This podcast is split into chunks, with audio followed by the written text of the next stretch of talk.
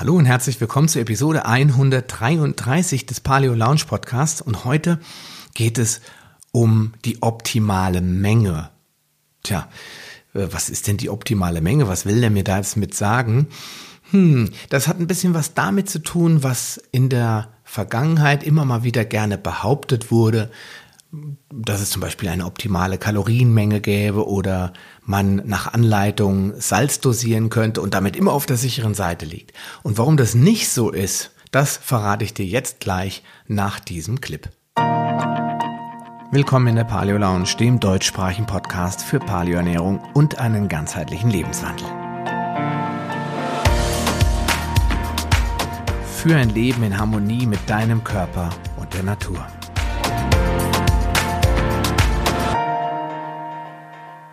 Alle Dinge sind Gift und nichts ist ohne Gift.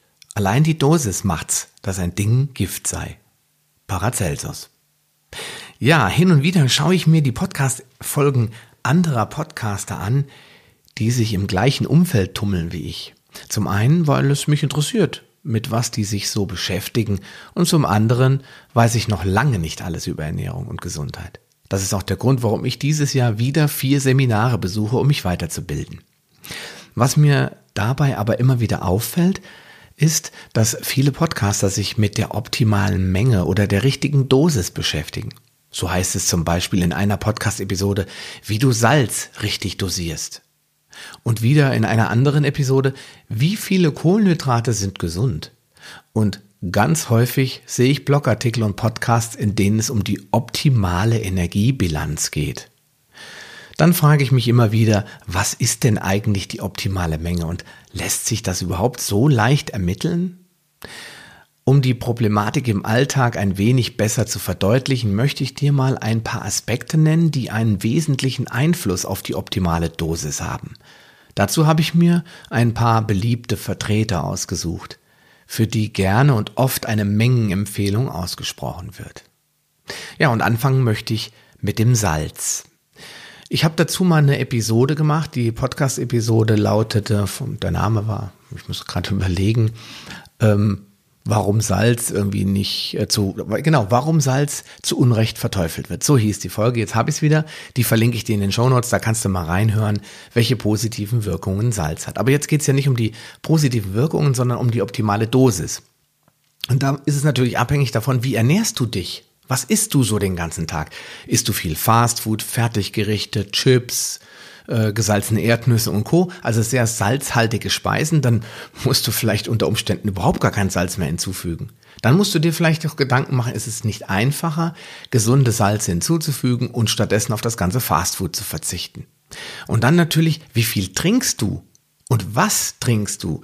Trinkst du zum Beispiel Wasser, dann ist Salz wiederum der optimale Ausgleich, denn Salz und Wasser passen zusammen wie Pech und Schwefel. Schließlich sorgt Salz dafür, dass der Blutdruck steigt und Wasser, dass er wieder sinkt. Damit stehen Wasser und Salz in einer symbioseartigen Verbindung. Ich habe das in dieser Folge über Salz auch ganz gut beschrieben, hoffe ich. Ja, und welches Salz verwendest du denn normalerweise? Kochsalz enthält zum Beispiel viel weniger Mineralien. Das bedeutet nicht, dass das Salz schlechter ist, aber es könnte damit zusammenhängen, dass du dann zu wenig Mineralstoffe aufnimmst. Vielleicht solltest du dann einfach darauf achten, wenn schon zu salzen, dann mit einem wertvollen mineralstoffhaltigen und vor allen Dingen nicht schwermetallbelasteten Salz. Diese Garantie kriegst du eigentlich nur noch bei natürlichen Steinsalzen und ähm, ja, da muss man schon ein bisschen sich Zeit für nehmen. Ja, und dann natürlich, wie viel Sport treibst du den ganzen Tag? Mit dem Schweiß verliert man nämlich auch Wasser und Mineralien. Deswegen muss man dafür sorgen, dass man bei einem Marathon oder nach einer längeren Lauftour oder wenn wir einfach nur in der Sonne liegen und schwitzen und Flüssigkeit verlieren, nicht nur rehydrieren, sondern langfristig auch unseren Salzhaushalt wieder ausgleichen. Ja, und das sind die Faktoren, die einen wesentlichen Einfluss darauf haben, welche Dosis für Salz vielleicht optimal oder nicht optimal ist. Und ja, dementsprechend kann man in meinen Augen nicht einfach sagen, pass mal auf, so und so viel Teelöffel oder so. Das ist, in, meiner, in meinen Augen ist das Unsinn. Und mehr braucht man dazu nicht sagen. Ja, Kohlenhydrate. Das hatte ich ja grob oben angedeutet. Wie viel Kohlenhydrate sind eigentlich gesund? Und da könnte ich immer wieder mit dem Kopf schütteln, weil das, auf der einen Seite ist es mein absolutes Lieblingsthema, denn hier laufen so viele vermeintliche Fachleute durch die Welt und geben Empfehlungen ab, die weder wissenschaftlich fundiert noch sinnvoll sind. Eine Schar von Abnehmwilligen ist immer noch auf der Suche nach der optimalen Kohlenhydratmenge pro Tag und hofft sie irgendwann zu finden und endlich schlank und schön zu werden. Nichts könnte weiter von der Realität entfernt sein. Und das ist auch einer der Gründe, warum ich zum Beispiel zur Paleoernährung gekommen bin.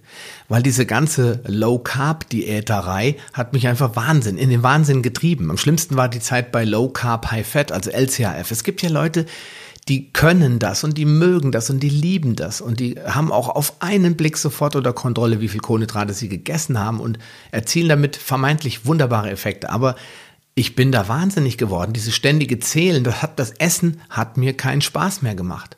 Also entweder verzichte ich gnadenlos auf Kohlenhydrate, dann gucke ich aber jetzt nicht, ob es 10, 12 oder 15 Gramm sind, oder ich mache es so wie in der Paleoernährung, ich esse normale Kohlenhydrate, manchmal sogar High Carb, aber die Quelle ist das Wichtige. Wo kommen diese Kohlenhydrate her? Und das macht den wesentlichen Unterschied. Denn das kann man auch nicht pauschal entscheiden. Was für eine Schwelle. Jetzt schrieb in einer Facebook-Gruppe, äh, in der ich Mitglied bin, schrieb eine Frau, alles über 50 Kohlenhydrate ist äh, schädlich und äh, davon wird man dick und äh, kriegt koronare Herzkrankheit oder Diabetes oder was auch immer. Der Körper kann mit so vielen Kohlenhydraten nichts anfangen oder wie auch immer. Ich weiß nicht mehr im Detail, was sie gesagt hat, aber ich habe dann nur darauf reagiert mit, äh, sorry, Bullshit. Das ist so nicht richtig. Denn auch bei Kohlenhydraten gibt es Faktoren, die Einfluss nehmen. Woher stammen die Kohlenhydrate? Ich habe es gerade schon angedeutet. Eine pauschale Aussage wie 50 oder 100 Gramm am Tag sind genau richtig, schränkt die Art der Kohlenhydrate ja überhaupt nicht ein. Also könntest du theoretisch auch die gesamte Menge an Kohlenhydraten in Form von Schokolade oder Chips zu dir nehmen. Wenn du wirklich von dieser Schwelle ausgeht, gehst, ohne diffizil auf die Herkunft einzugehen, dann wäre genau das damit ausgesagt. Ist 50 Gramm Kohlenhydrate. Ja, was denn? Ja, 50 Gramm Kohlenhydrate. Du darfst halt nicht so viel Zucker essen und so viel äh, Obst essen und so viel dies und das essen. Natürlich haben die Menschen, die solche Aussagen treff, treffen, im Kopf, dass du auf Zucker und zuckerhaltige ähm, Dinge und sehr kohlenhydratlastige Lebensmittel ja schon mal vom Prinzip her verzichtest, aber damit ist die Wahrheit nicht getroffen. Wenn man das so stehen lässt, muss man dazu sagen, woher stammen die Kohlenhydrate. Und äh, Schokolade und Chips, das sind die denkbar schlechtesten Kohlenhydrate. Nicht alle Kohlenhydrate wirken nämlich gleich. Sie werden ganz anders verstoffwechselt und das ist der wesentliche problematische Punkt daran. Zucker und Fructose sind schon im Prinzip beides Zucker, aber Zucker wird zum Beispiel Insulin, also ich sag mal Zucker, in Form von Glucose wird Insulin abhängig verstoffwechselt. Das hatte ich in der vorletzten Folge, glaube ich, gesagt. Oder was sogar schon weiter vor 129 war es. Kannst du gerne noch mal reinhören.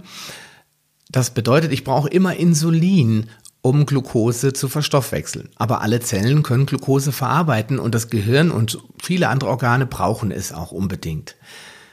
Fructose hingegen wird insulinunabhängig verstoffwechselt, landet in der Leber und wird zu Fett synthetisiert. Das ist so die Hauptaufgabe von Fructose. Allein die beiden gehen schon unterschiedliche Wege. Auch ein Teil der Fru äh, Glucose wird zu Zucker, äh, Entschuldigung, zu Fett. Aber der Stoffwechselweg, den die beiden Zuckerarten schon gehen, ist schon enorm unterschiedlich. Ganz zu schweigen von ballaststoffreichen Gemüse. Gemüse enthält so wie alle anderen Pflanzen auch Glucose, nur viele Bausteine aneinander gekettet. Und damit sind sie komplex und werden ganz anders wieder verstoffwechselt und führen in der Regel nicht zu Fett. Wenn die Menschen sich nur von Gemüse ernähren, ganz ehrlich, Hand aufs Herz, da gibt es keine Übergewichtigen. Menschen, die nur Gemüse essen, Veganer, die jetzt wirklich sagen, ich esse nur Gemüse und ich verzichte auch noch größtenteils auf Getreide. Es gibt solche Menschen. Nie im Leben sind die fett. Das kann mir keiner erzählen. Obwohl die ja so viele Kohlenhydrate essen. Das sind ganz oft Veganer, sind ganz oft High-Carber. Die haben also, in, also auf dem Papier enorm viele Kohlenhydrate in ihrer Ernährung. Dann Obst, Nüsse, die enthalten zum Beispiel auch noch viel Fett, werden ganz anders verstoffwechselt. Brot, Nudeln, Pizza, Kartoffeln. Das sind wieder andere Kohlenhydrate, die wieder anders verstoffwechselt werden, weil vor allen Dingen im Brot, im Weißbrot, ähm, haben wir sehr, sehr viele schnell aufnahmefähige oder schnell zu resorbierende Kohlenhydrate, die vom Dünndarm schnell aufgenommen werden und dafür sorgen, dass der Blutzuckerspiegel in die Höhe donnert.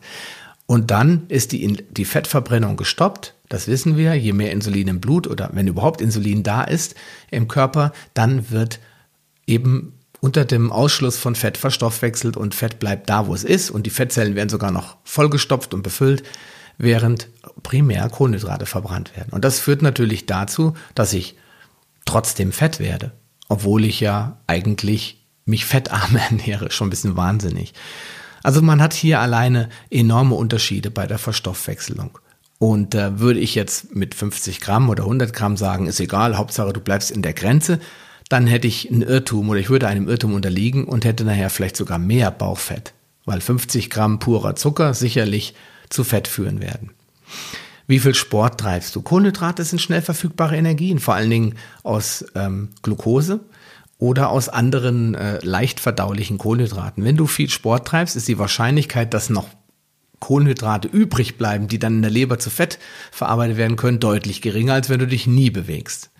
Und wie häufig isst du? Auch das ist davon abhängig, wie die Kohlenhydrate wirken. Können sie regelmäßig gespeichert und wieder verbraucht und gespeichert und wieder verbraucht werden, sieht der Körper keinen Anlass dazu, sie in irgendeiner Form in Fett an, äh, abzulegen. Das passiert aber nur dann, wenn du eben auch intermittierend fastest oder zumindest deine Fastenperiode auf zwölf Stunden er erweiterst und nicht alle sieben oder acht Stunden isst.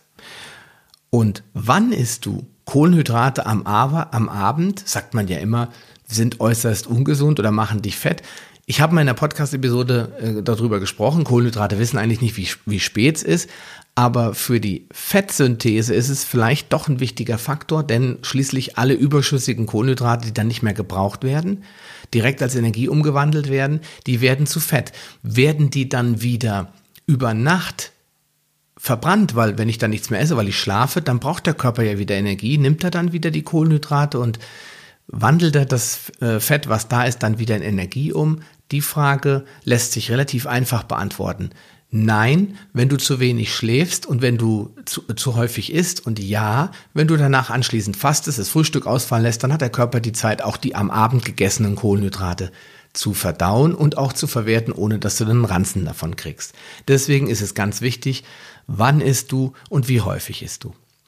Ja, und was ist dein Ziel? Auch das ist wichtig. Ich kann ja nicht sagen, 50 Gramm Kohlenhydrate und bloß nicht mehr und derjenige hat als Ziel, er will einen Marathon laufen oder er möchte gerne, weiß ich nicht, beim Ironman mitmachen oder will, weiß ich nicht, Gewichtheber werden.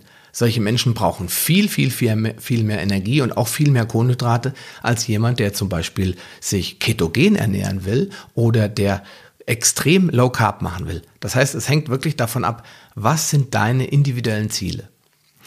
Und dann natürlich auch die Frage, wie alt bist du? Denn schließlich brauchen Kinder viel mehr Kohlenhydrate und äh, können diese, was heißt brauchen sie, aber können sehr viel mehr Kohlenhydrate verwerten und sollten auch eben Kohlenhydrate in Form von bunten Gemüse und ähm, äh, Obst essen, damit sie alle wichtigen Nährstoffe kriegen, die sie brauchen, um zu wachsen. Denn im Wachstum befindliche Menschen, die brauchen schon mal prinzipiell ein paar mehr Kohlenhydrate, um den Grundbedarf an Nahrungsenergie herzustellen. Und vor allen Dingen auch das Mikrobiom, das ja so mittlerweile zu meinem Lieblingsthema geworden ist, mit ausreichend unterschiedlichen Ballaststoffen und Oligosacchariden zu versorgen. Und nein, du brauchst keine Mindestmenge an Kohlenhydraten, um zu überleben oder gesund zu bleiben. Auch das habe ich mal in einer Podcast-Episode thematisiert. Ja, und dann möchte ich die beiden anderen Makronährstoffe zumindest noch erwähnen und ein paar Fakten dazu auf den Tisch legen, zum Beispiel die Proteine. Unter den Ernährungsprofis, die sich mit dem Muskelaufbau beschäftigen, hm, Überraschung, ist auch eine optimale Proteinmenge immer wieder das Thema. Und ich will ehrlich sein, auch ich habe mich lange mit dem Thema beschäftigt und mich gefragt, wie viel Protein ich aufnehmen muss, um schlank und muskulös zu werden. Hin und wieder habe ich mich sogar dazu hinreißen lassen, Grammzahlen zu nennen, nur um den Menschen da draußen zumindest einen kleinen Anhaltspunkt geben zu können. Fakt ist aber, dass viele Menschen zu wenig Proteine zu sich nehmen. Das liegt auch ein bisschen an der Empfehlung der Deutschen Gesellschaft für Ernährung, die ja empfiehlt, 0,8 Gramm aufzunehmen pro Tag. Ja, und, oder sie nehmen zu wenig auf, weil sie sich vegetarisch oder vegan ernähren. und ähm, dann einfach nicht für genügend Ausgleich sorgen, zum Beispiel in Form von Proteinshakes oder pflanzlichen Proteinen. Ja, oder weil Menschen einfach das Falsche essen. Weil ein Burger bei McDonald's hat garantiert nicht die Menge an Proteinen, sondern viel mehr äh, billiges Fett als zum Beispiel der selbstgemachte äh, Burger aus Rindfleisch 100 Prozent von Weidetieren. Das ist einfach ein großer Unterschied. Ja, und auch hier folgt wieder eine Überraschung, denn die vermeintlich richtige Menge hängt natürlich auch da von ein paar Faktoren ab. Es sind hier aber deutlich weniger, es sind nämlich nur drei. Erstens dein Gewicht, Je mehr du wiegst, desto mehr brauchst du an Protein. Dein Ziel, willst du mehr Muskeln oder einfach nur zunehmen? Ähm, dann brauchst du auch mehr. Also zunehmen heißt nicht fett werden, das heißt magere Muskelmasse aufbauen. Und dein Alter. Menschen im Wachstum brauchen mehr. Ich sage immer zu meinem Sohn, wenn deine, wenn du Wachstumsschmerzen hast, und die hat er im Moment immer nachts, dann kann das auch sein, dass dein Körper schneller wachsen will, als Nährstoffe zum Bau der Knochen zur Verfügung stehen. Ich hatte das Problem nie, meine Frau hatte das aber und er hat es offensichtlich daher. Ob Proteine dabei helfen, dass die Wachstumsschmerzen weggehen, möchte ich jetzt gar nicht sagen, sondern einfach nur, dass gerade im Wachstum befindliche Kinder mehr Zellen produzieren natürlich und müssen mehr Baumaterial in Form von Proteinen haben. Ja, und im Gegensatz zu Kohlenhydraten sind Proteine bzw. Aminosäuren teilweise auch lebensnotwendig. Im Speziellen sind das die acht essentiellen Aminosäuren. Leucin, Isoleucin, Valin, das sind auch die sogenannten Branch-Chained Amino Acids, die BCAAs. Dann haben wir Tryptophan, das an der Hormon Erstellung äh, nicht unwesentlich be beteiligt ist, Phenylalanin, Methionin, Lysin und Treonin. Von daher ist also eine gewisse Grundmenge pro Tag, außer während des Fastens natürlich, sinnvoll und notwendig. Ja, wie schon eben gesagt, ist der Deutsche im Durchschnitt am Tag nur ca. 0,8 Gramm Protein pro Kilo Körpergewicht. Vielleicht ist eben der Eindruck entstanden, es sind insgesamt zu viel. Nein, die DGE empfiehlt 0,8 Gramm Protein pro Kilo Körpergewicht.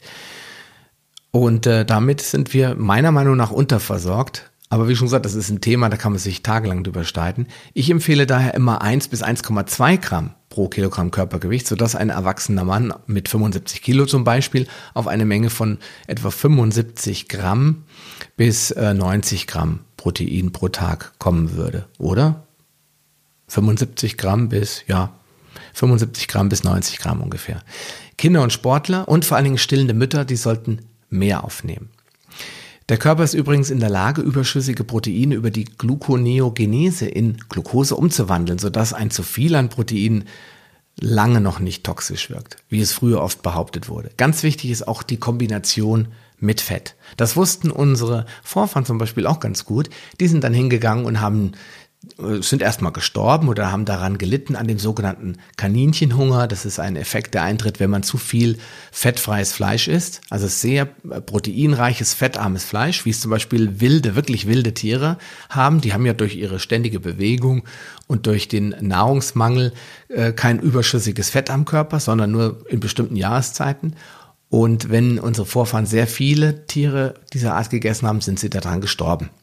Bis dann es klar war, weil auch da gab es schon das Prinzip von Try and Error, also ausprobieren und äh, Fehler machen und dann lernen. Und so haben sie dann festgestellt, okay, es liegt nicht an dem Fleisch, es liegt daran, dass wir zu wenig Fett essen. Und dann haben sie angefangen, eben auch das Knochenmark zu verwerten, die Innereien zu verwerten und eben äh, Fett hinzuzufügen in der Form, in dem sie nicht nur das gute, zarte Fleisch gegessen haben, sondern alles. Ja, und ähm, Daher kommen dann auch die Theorien, dass zu viel Protein toxisch wirkt. Jetzt äh, möchte ich den letzten Makrostoff nicht aussparen, äh, also Makronährstoff, nämlich das Fett. Wir haben es ja gerade eben schon mal angedeutet. Auch wenn es häufig getan wird, so würde ich derzeit keine Aussage über die optimale Fettmenge treffen wollen, denn es herrscht einfach zu viel Unklarheit darüber, ob bestimmte Fette, vor allem gesättigte Fette oder die so schnell oxidierenden, mehrfach ungesättigten Fettsäuren im Körper zu Endotoxinen umgewandelt werden oder nicht. Da gibt es einfach so viele Studien, die einen behaupten dies, die einen behaupten das. So würde ich einfach da ungern eine Aussage drüber treffen. Fest steht jedoch, dass viele Menschen unter einem Fettuntergleichgewicht leiden. Das ist bewiesen. Das heißt, sie nehmen über die Nahrung viel zu viele Omega-6-Fettsäuren auf, die entzündungsfördernd sind und fast gar keine Omega-3-Fettsäuren mehr, die genau das Gegenteil bewirken. Darüber hinaus hat eine staatlich äh, getriebene Anti-Fett-Kampagne, die ja schon richtig in einer Hysterie ausgebrochen ist, dazu geführt, dass viele Menschen Fett gemieden haben, es heute auch noch tun, wie der Teufel das Weihwasser. Aber Fett ist lebensnotwendig, denn es sichert nicht nur unser Überleben, weil es als Energiespeicher zur Verfügung steht, wenn es mal wenig zu essen gibt. Ich weiß, das ist heute selten der Fall, aber es gibt Regionen der Welt, wo das noch wirklich wertvoll ist, sondern es enthält auch häufig so genannte essentielle, also lebensnotwendige Fettsäuren, die der Körper einfach nicht selbst herstellen kann.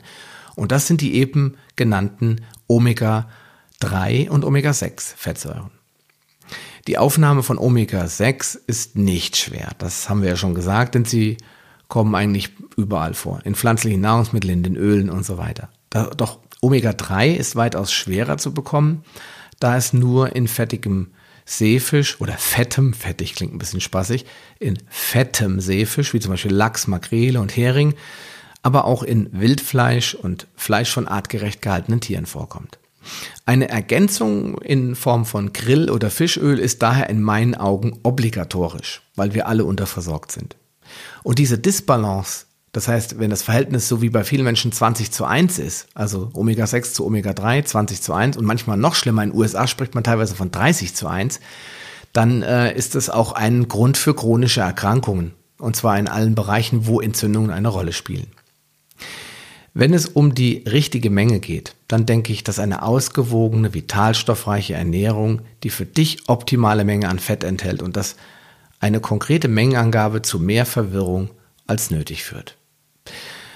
Okay, und ähm, abschließen möchte ich mit dem äh, wichtigsten, ich würde sagen, der absolut wichtigsten Sache der Welt, nämlich den Kalorien.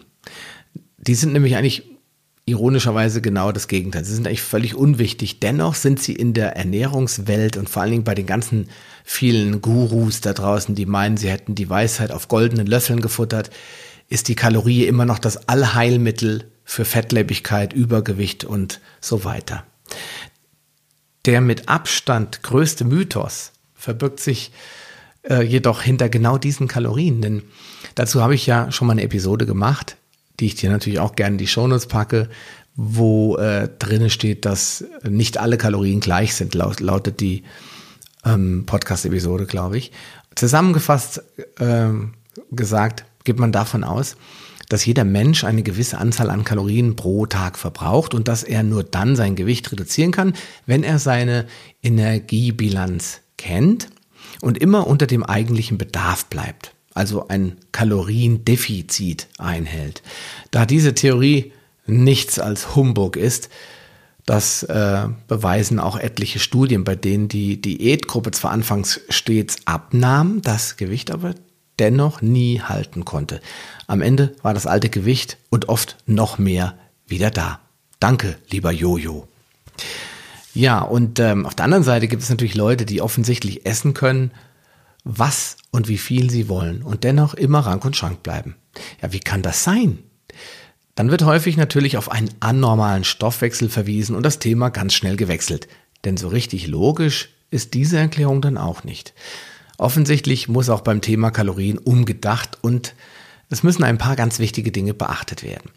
Und ähm, dazu kann ich dir nur das Buch von Dr. Jason Fung ähm, die Schlankformel empfehlen, weil da wird es im Detail ganz genau erklärt. Aber ich fasse das mal zusammen, was die wichtigen Faktoren sind, warum diese ganze Kalorienzahl, Kalorienzählerei und so weiter überhaupt nichts bringt. Eine Senkung der Kalorienzufuhr löst nämlich auch eine Senkung des Kalorienverbrauchs aus. Ich habe das ja schon mal gesagt, im Zusammenhang mit dem Fasten. Wenn wir fasten, haben wir keine Kalorien mehr im System. Das erkennt der Körper und sagt, okay, sparen kann ich nicht, weil null verbrauchen geht nicht, also muss ich Fett verbrennen. Beim Einsparen, also beim Reduzieren von Kalorien, kann er das aber doch. Er kann nämlich den, den Energieverbrauch senken und das tut er auch und zwar immer. Und das führt dazu, dass Diäten, die auf Restriktion oder Restriktion oder Reduzierung der Kalorien basieren, niemals und in keinem Fall funktionieren werden. Der Irrglaube, die Energiebilanz sei stabil und also außer man treibt Sport. Das ist der einzige Einflussfaktor. Also ich habe eine Energiebilanz, die beruht darauf, auf den Zahlen, die ich mir ausrechnen kann, wie schwer bin ich und ähm, was habe ich äh, an, äh, an zusätzlichen Leistungsbilanzen, das heißt, wie viel Sport mache ich und so weiter, kann ich also nur durch eins beeinflussen. Das so ist die, der Irrglaube. Ich esse weniger und ich bewege mich mehr. Das sind die beiden Faktoren.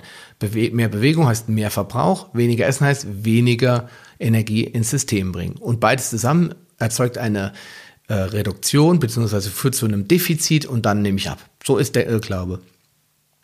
Aber dabei werden bestimmte Faktoren außer Acht gelassen, nämlich zum Beispiel die nahrungsinduzierte Thermogenese. Das heißt, die thermogene Wirkung der Nahrung, die ich esse. Zum Beispiel Proteine. Wenn ich Proteine zu mir nehme, muss der Körper 30 Prozent seiner Energie aufwenden. Das heißt, es bleibt nur 70 Prozent von der eigentlichen Nahrungsenergie übrig, während das bei Kohlenhydraten zum Beispiel nur, ich glaube, zwischen 8 und 10 Prozent sind. Ich weiß die Zahl jetzt nicht ganz genau. Und bei Fett auch. Also die beiden sind gleich. Also fällt es dem Körper natürlich viel leichter ähm, abzunehmen, wenn er ein paar mehr Proteine hat. Daher kommen ja auch so viele proteinreiche Ernährungen auf den Plan und äh, versprechen dir, schlank im Schlaf zu werden. Dann haben wir aber auch noch die nicht sportliche aktivitätsinduzierte Thermogenese. Das sind dann zum Beispiel Dinge, die durch Gartenarbeit, Hausarbeit und so weiter entstehen. Den Alltag durch Gehen, Treppensteigen und so weiter. Natürliche Bewegungsabläufe, die wir jetzt nicht als Sport bezeichnen würden, was wir vielleicht sogar noch mit unserer normalen Kleidung tun und uns keine Sportschuhe anziehen. Das wird auch nicht berücksichtigt, weil wenn ich nur zu Hause auf der Couch sitze, dann habe ich diesen sogenannten Grundumsatz. Und wenn ich mich bewege, weil ich zur Arbeit laufe, also nicht jogge, sondern gehe, oder weil ich mit dem Fahrrad mal äh, zum Bäcker fahre oder weil ich im Garten Unkraut jäte, dann sind das alles Energieverbrauche und äh, Energiebestandteile, die in der Bilanz nicht berücksichtigt werden, also in dieser klassischen Bilanz, die von den ganzen Gurus verbreitet wird. Und dann haben wir natürlich den Nachbrenneffekt. Das heißt, wir haben Zellreparaturen die stattfinden. Wir haben Auffüllung der Energiespeicher. Wenn ich jetzt gejoggt bin, zwei Stunden oder eine Stunde reicht ja schon, oder ich war auf dem Laufband oder was immer, habe ich ja Energie verbraucht. Wenn ich jetzt Gewichte gestemmt habe, habe ich meine Muskeln beschädigt. Jetzt muss der Körper alle Speicher wieder auffüllen, den Glykogenspeicher in den Muskeln. Er muss anfangen, zu, die Muskeln aufzubauen und zu reparieren, damit ich beim nächsten Mal wieder mehr Leistung bringen kann. Und all diese Prozesse, die fallen unter den Nachbrenneffekt. Dann äh, haben wir natürlich auch noch dem Sport an sich, der einen Nachbrenneffekt auslöst. Vor allen Dingen, wenn ich High-Intensity Intervall-Training mache. Das heißt, ich äh, mache dieses schnelle, energieraubende Power-Training, bei dem ich nur 25 Minuten aufwenden muss. Ich habe das auch schon in einigen Podcasts erwähnt. Dann habe ich am Ende einen sehr, sehr hohen Nachbrenneffekt, was hauptsächlich die Fettzellen betrifft. Das ist eine spannende Sache, wird aber bei den normalen Kalkulationen nicht mit einberechnet, sondern man geht eigentlich nur von dem reinen Leistungsumsatz in Form von Sport aus. Und dann sind wieder alle Kalorien gleich. Das ist halt so. Das wird so behauptet und das ist natürlich Bullshit. Ich darf nicht so viel fluchen, sonst gibt es Ärger mit iTunes. Und ähm, das hatte ich ja schon mal in, in, der letzten Episode auch so ein bisschen erklärt mit den, ähm, oder beziehungsweise jetzt am Anfang mit den Kohlenhydraten. Zucker bewirkt, dass wir Fett aufbauen. Zucker blockiert das Sättigungssignal. Wir essen mehr, als wir brauchen und Olivenöl zum Beispiel, wenn ich die gleiche Kalorienanzahl zu mir nehme, dann wirkt das ganz anders und wird ganz anders verstoffwechselt und dementsprechend habe ich eine, vielleicht eine höhere Kalorienanzahl, aber dennoch eine andere Wirkung. Und das soll erstmal reichen, um zu erklären, dass auch hier ein ganz, ganz großer Mangel in der ganzen Theorie steckt und äh, damit für mich eigentlich feststeht, also Kalorienzählen ist der größte Unsinn, den man machen kann. Ja, und daher bin ich auch kein Freund von Ernährungsplänen, da diese immer bestimmte Kalorienmengen oder Makronährstoffverhältnisse berücksichtigen und selten individualisiert sind. Sie alle haben ein großes Problem. Sie gehen von einem Standardmenschen aus und wissen eigentlich gar nicht, wer diesen Ernährungsplan letztendlich gekauft hat und wie dieser Mensch eigentlich so aussieht. Ja, was hat er denn so den ganzen Tag gemacht? Wie groß ist der und wie viel Gewicht bringt er auf die Waage? Ist er sportlich oder eher ein Stubenhocker? Hat er eine gute Verdauung oder einen lahmen Stoffwechsel? Das alles sind wichtige Faktoren, die viele der erhältlichen Ernährungspläne nicht berücksichtigen. Und deshalb sind die Mengenangaben darin auch meist nur grobe Richtwerte und passen selten zu jedem Menschen. Ja, was kannst du jetzt machen, um dich nicht gänzlich zu überfordern? Erstens, hör auf, Kalorien zu zählen. Zweitens, ernähre dich von natürlichen und unverarbeiteten Lebensmitteln. Dann klappt es auch mit der Balance zwischen Kohlenhydraten, Proteinen und Fett. Und auch mit der Kalorienbilanz. Höre auf deinen Körper und vertraue darauf, dass er schon weiß, was er braucht. Lass die Finger von Ernährungsplänen, die dich einen Haufen Geld kosten. Kauf dir lieber eine Handvoll guter Kochbücher und tausche dich mit Freunden und Gleichgesinnten über tolle Rezepte aus. Wenn du noch Fragen und Anregungen hast, dann ja, sende mir eine E-Mail an sascha.paleolounge.de. Das Minus zwischen Paleo und Lounge bitte nicht vergessen. Oder komm einfach ganz schnell in unsere Facebook-Community. Nämlich in der Paleo Lounge kannst du dich mit vielen anderen austauschen und dir Anregungen holen. Du darfst da gerne auch deine Rezeptfotos posten, uns alle teilhaben lassen an deinen tollen Ergebnissen. Wir freuen uns auf jeden Fall auf dich und ähm, abschließen möchte ich mit dem Hinweis, dass alles, was ich hier gesagt habe und äh, soweit es für dich noch spannend ist weiterzulesen, in den Show Notes zu finden sein wird. Und zwar unter dem Link paleo-lounge.de slash Folge 133. In diesem Sinne wünsche ich dir alles Gute, mach's gut, lass es dir gut gehen, wir sehen uns bald wieder. Oder wir hören uns bald wieder. Dein Sascha Röhler. Schön, dass du dran geblieben bist. Die wichtigsten Informationen zu dieser Folge findest du in den Show Notes unter palio-lounge.de slash podcast. Dort findest du unter Archiv alle Podcast-Episoden auf einen Blick. Oder gehe auf palio-lounge.de slash Folge und ergänze die entsprechende Nummer. So findest du unter palio-lounge.de slash Folge 76 die Shownotes der Episode 76. Wenn dir diese Folge gefallen hat und du etwas für dich mitnehmen konntest, dann würde ich mich über deine ehrliche Bewertung freuen. Eine Anleitung, wie du diesen Podcast bewerten kannst, findest du unter palio-lounge.de slash podcast-bewerten. Deine Bewertung hilft mir sehr, diesen Podcast bekannter und vor allem sichtbarer zu machen, damit auch andere Menschen davon profitieren können. Ich freue mich schon jetzt, dich bei einer der nächsten Folgen wieder begrüßen zu dürfen und wünsche dir viel Erfolg bei der Umsetzung deiner persönlichen Ziele. Bleib gesund, dein Sascha Röder.